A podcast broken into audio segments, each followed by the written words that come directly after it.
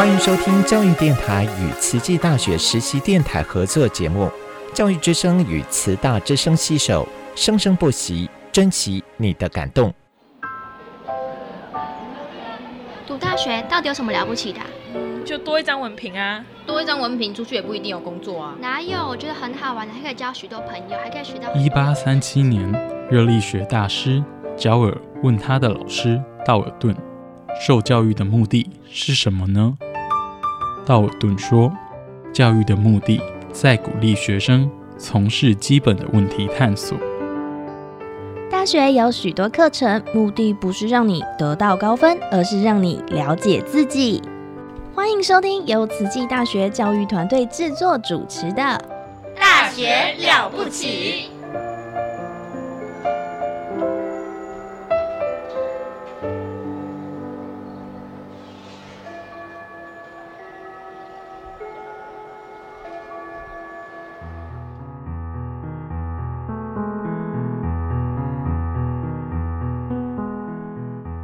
欢迎收听慈济大学慈大之声实习广播电台《大学了不起》，我是节目主持人陆秀芳。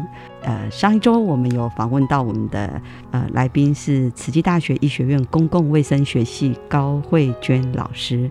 那慧娟老师呢，除了在学校的教学研究之外，也呃。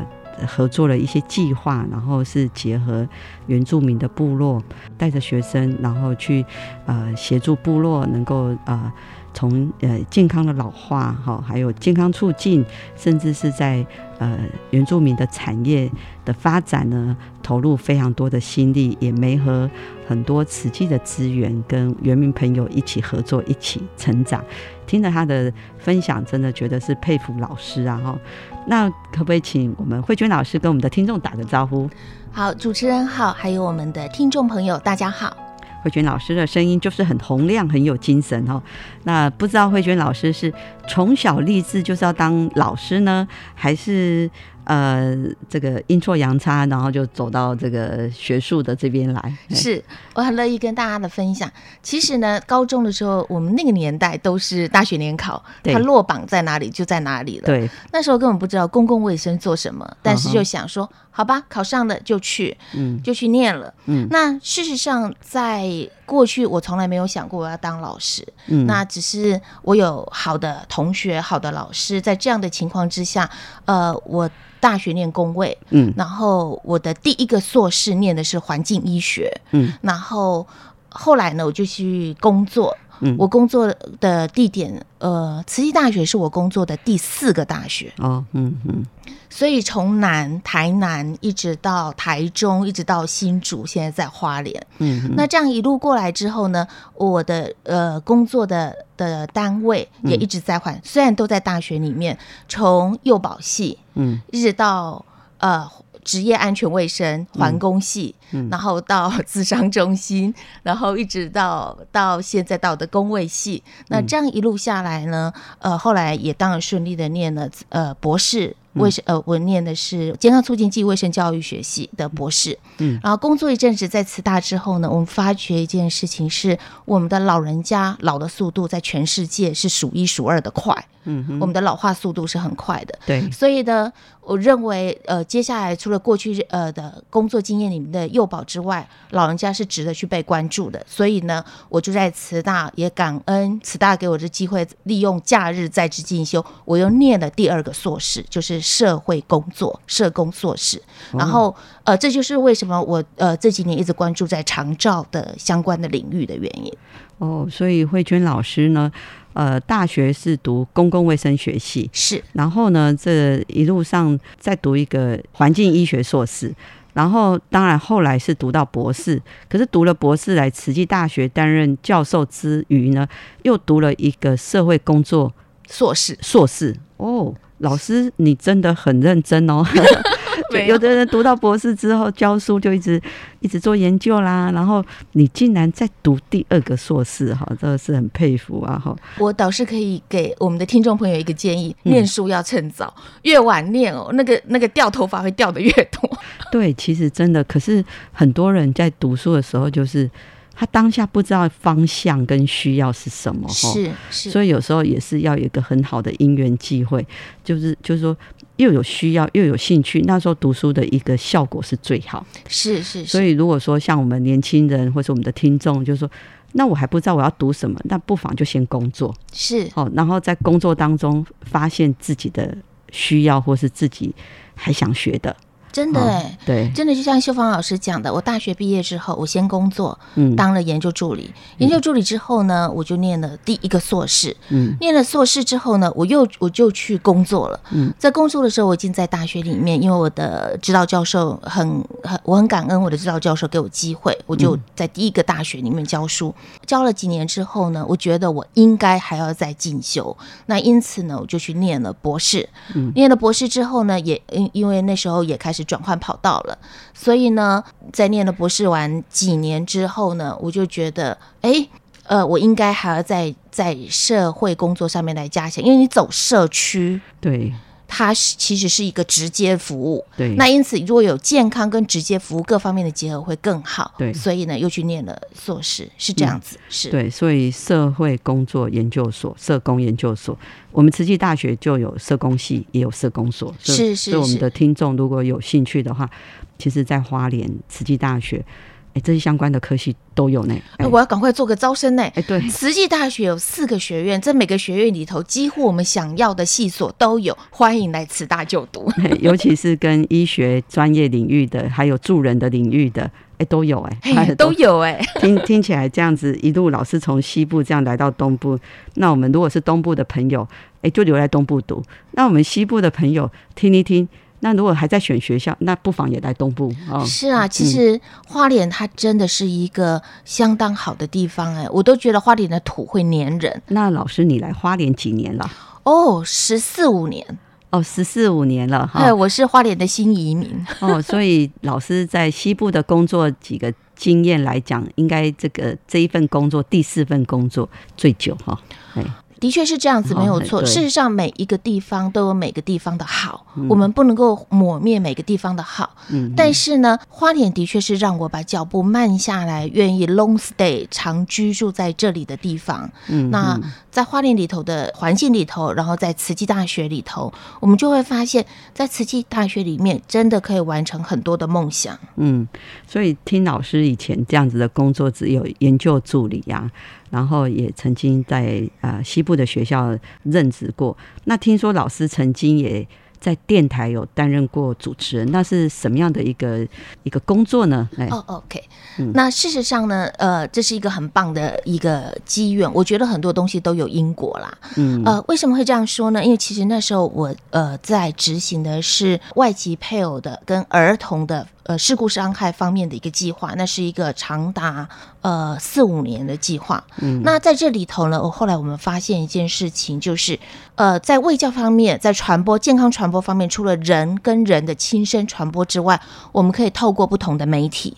那所以呢，后来呃一个因缘际会，在卫福部的一个支持下面，我们就跟电台国立的电台有了一个合作，那做了一个长期的一个呃合作的一个计。划，那么呃，电台是个平台，我们每个礼拜都有一个健康的议题、健卫生教育的议题来出来，从幼儿一直到中壮年，一直到老年人长辈，然后一起来，那也很感恩这样的机会，在过去哦，看起来这个大学老师不简单呢，哈，所以呃，慧君老师也因为他在这个专业的专业的领域里头。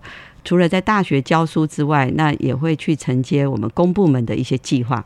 那有时候我们我们的专业传递给呃我们民众或是学生，也可能管道就是只有你来学校学，那我们我们才能够传递知识给你。其实我们还是要多用一些不同的平台，那尤其是。啊，广播电台，广播电台呢，就比如说现在大家在呃路上开车啦，或是说你有曾经可以这样子的再去回回播，那你就可以听到一些对你有用的资讯。所以在这个。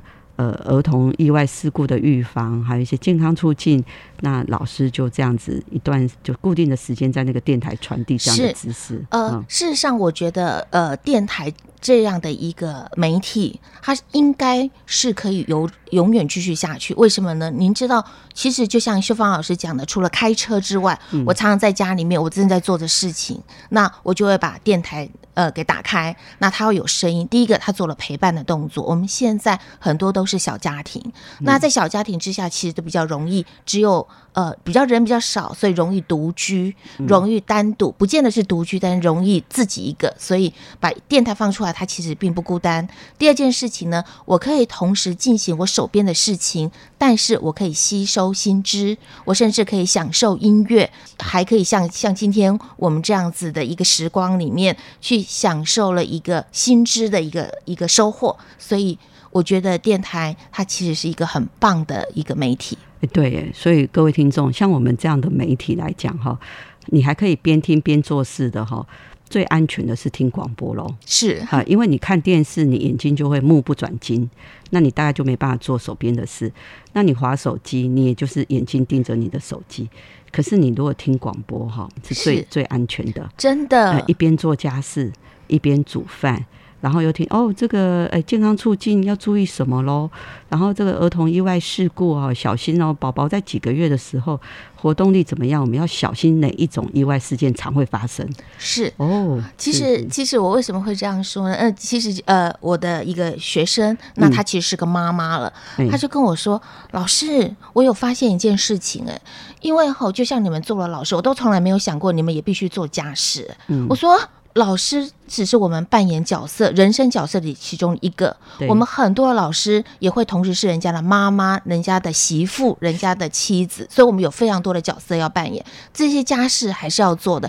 洗衣机的衣服不会自动洗完就自动跳起来晾起来，还是得做。所以呢，电台播放的时候呢，陪伴着我们，我们同时可以进行很多的呃日常生活的生的方式。那这也是一个很棒的事情。对呀，像学生就说：“老师不知道，想不到你这么会煮饭。”我说：“我当然会煮饭啊，我家里这么多人啊。”他说：“哦，所以其实我们的角色真的很多种哈，所以我们的听众也是你有扮演非常多的角色。”所以，怎么样让自己在多重角色当中不断的学习啊？这个有一些好的节目，好像我们慈大之声广播电台，大学了不起，就是个好节目，他就可以认识一些老师，然后他在教学，呃，在学校教些什么，还有他在外面社区部落做些什么事啊？所以这个，哎，听广播。挺健康的，是知性的成长啊！哈，是是是，好的。那我们呢，下一段呢，我们想要听听老师，就是常常带学生去社区跟部落服务，想要听听这一方面的故事。所以我们先听一下音乐，我们待会儿再继续聊。等你一整夜，雨也飘一整夜，我湿透的爱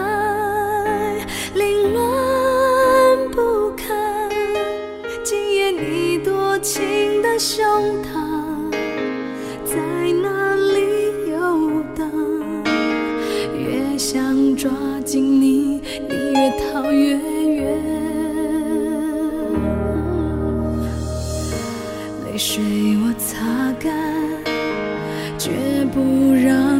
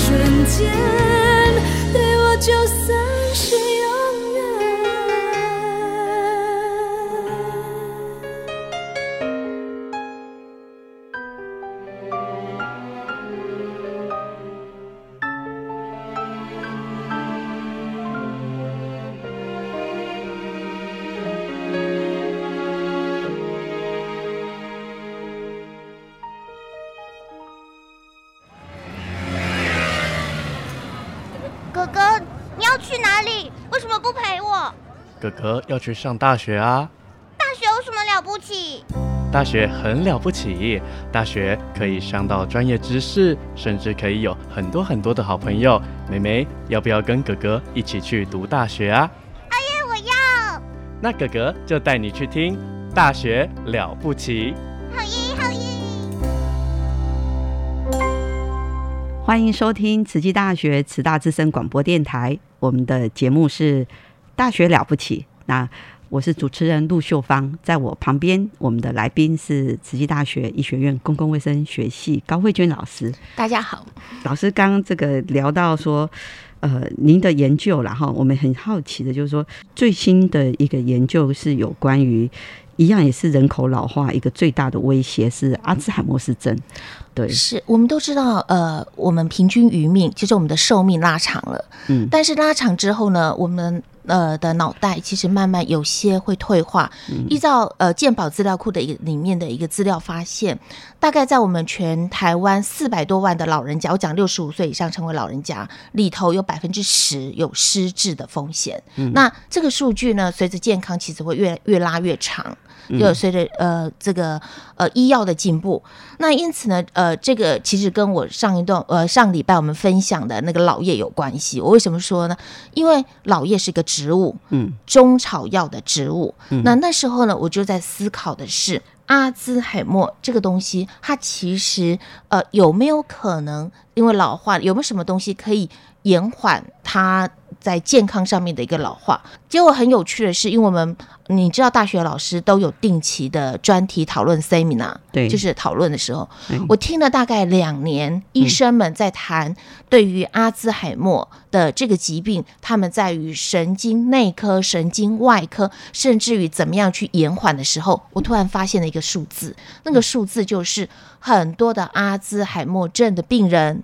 失智症的病人，他不是死于失智症；失智症的病人不是死于失智症，他是死于其他的疾病。所以呢，呃，既然有这么多的医生，这么多的研究都在于神经的方面，在失智症的治疗上面，我就想要看看他的并发症的问问题。我们就会发现，很多的失智症，它在于心脏的方面的衰退比较快。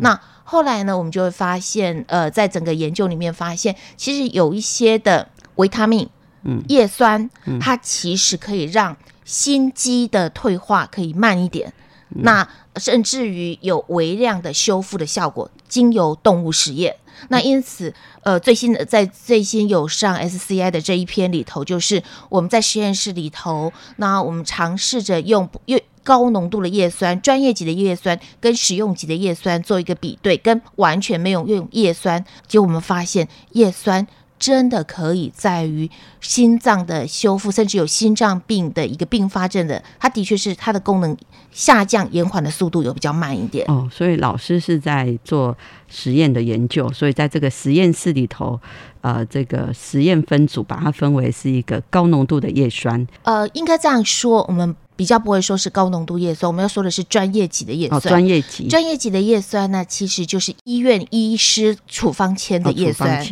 那另外一个食用级的叶酸，就是我们现在如果去去药局啊，我们买的那个保健的叶酸。那另外一组是没有。那透过这个方式之后，我们就会发现，哎，叶酸就是那个妈妈怀孕的时候不是会吃那个 B 十二吗？对对，结果。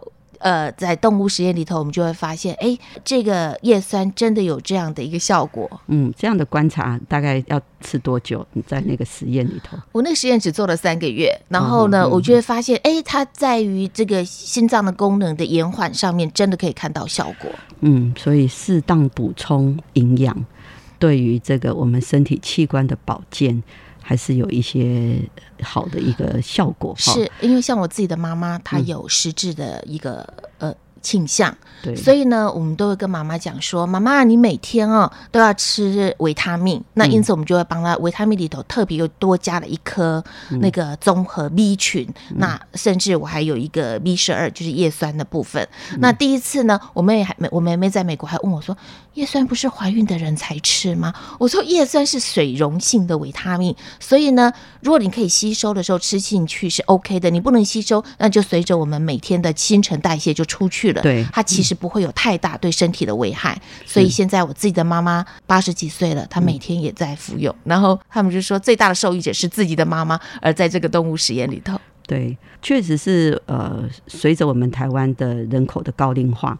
所以超过六十五岁以上的长辈有将近有四百万，所以我们说预估啦哈，就是目前被诊断有失智症的，其实也是三十万人以上。那这三十万到这四十万之间，有些都没有被确定诊断哈。所以如果说预防哈，预防预防这个失智症的退化。以及它的合并症，那适当的保健的食品是有帮忙的。是我们期待呃，让整个身体延缓的速度是下降的。然后我们这些大医王，他对于阿兹海默症实际去帮助来改善，或者说他这个症状的部分，或者甚至于我希望未来可以有所，甚至可以治愈。我们不晓得大医王他们呃的努力的这方面，然后我们来做的是。把这个时间给延长。对，在我们公共卫生哈，它是一个呃预防哈，预防重于治疗。先如果能够在这个预防上面先把关哈，那我们就减少我们疾病的发生跟疾病的退化恶化。所以，我们自己在像我自己是护理系的，我们在精神科。看到住院的病人哈，其实以前私自长辈住院的人数不多。那经过这三十年的趋势变化，我发现失智症的长辈也因为有一些症状哈，没有好好的照顾或是好好的治疗啊。就住急性病房的比例也增加，大概有三分之一到四分之一，真的是这样子。比如说，我们会发现一些精神病的病患，或者说一些身心科的病人，他们大概有几个趋势是可以看到的。一个呢，就是牙口普遍不好，因为这个口腔卫生可能比较难以去注重。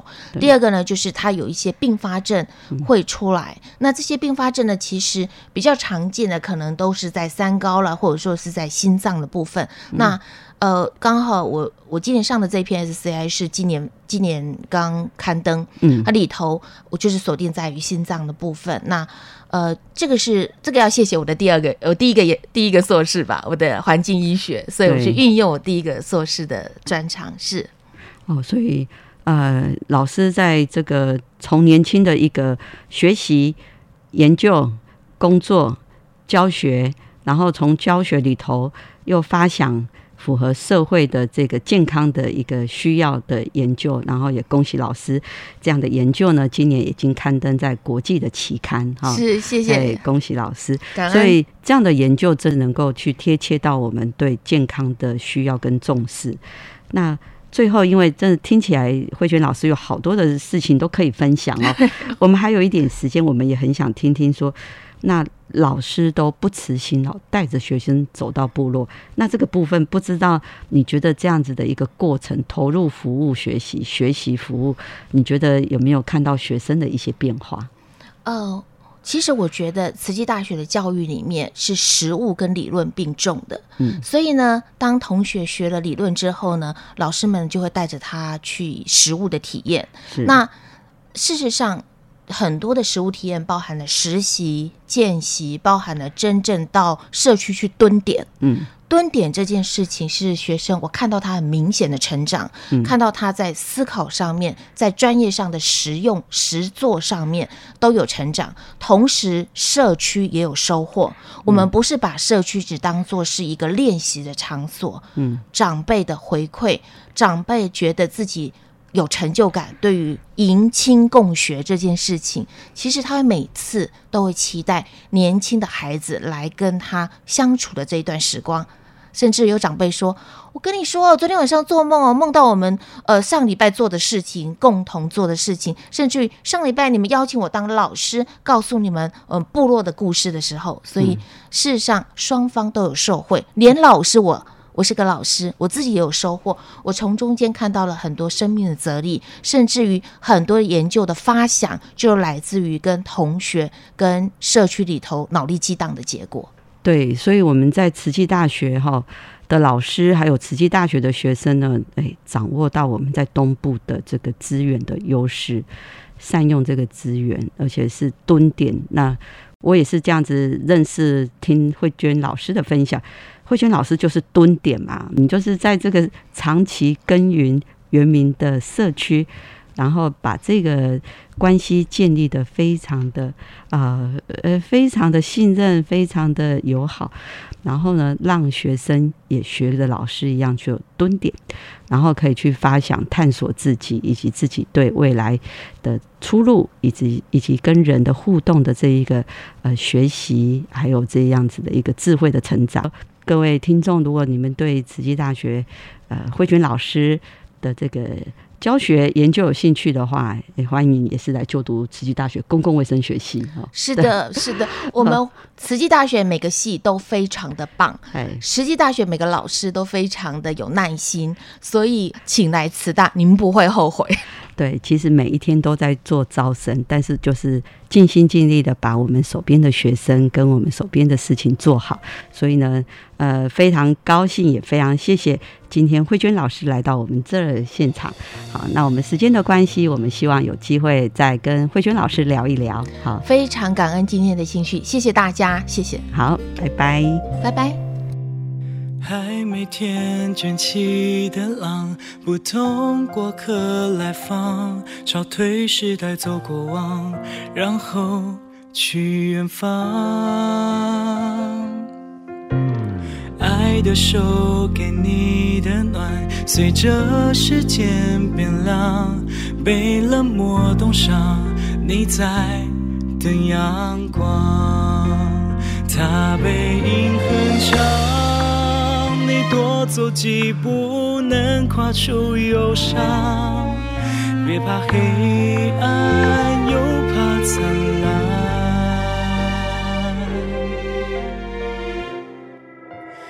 当风起了，泪干了；当天亮了，梦醒了；当他走了，你好了，别舍不些从前没变，搬到新的里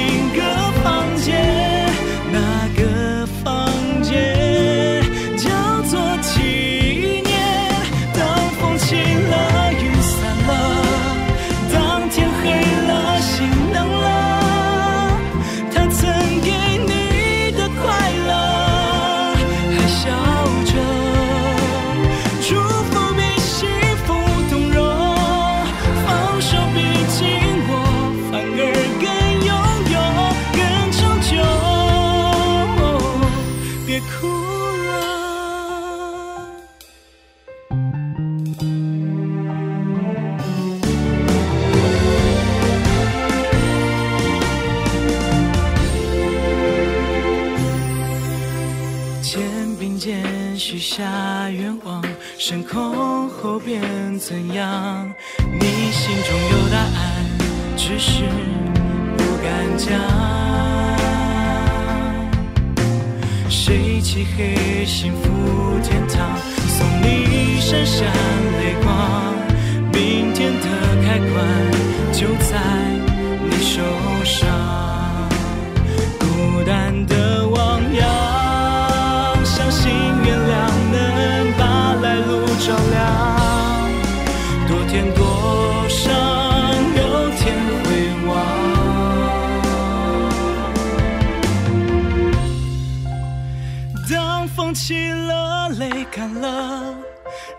天亮了，梦醒了；当他走了，你好了，别舍不得。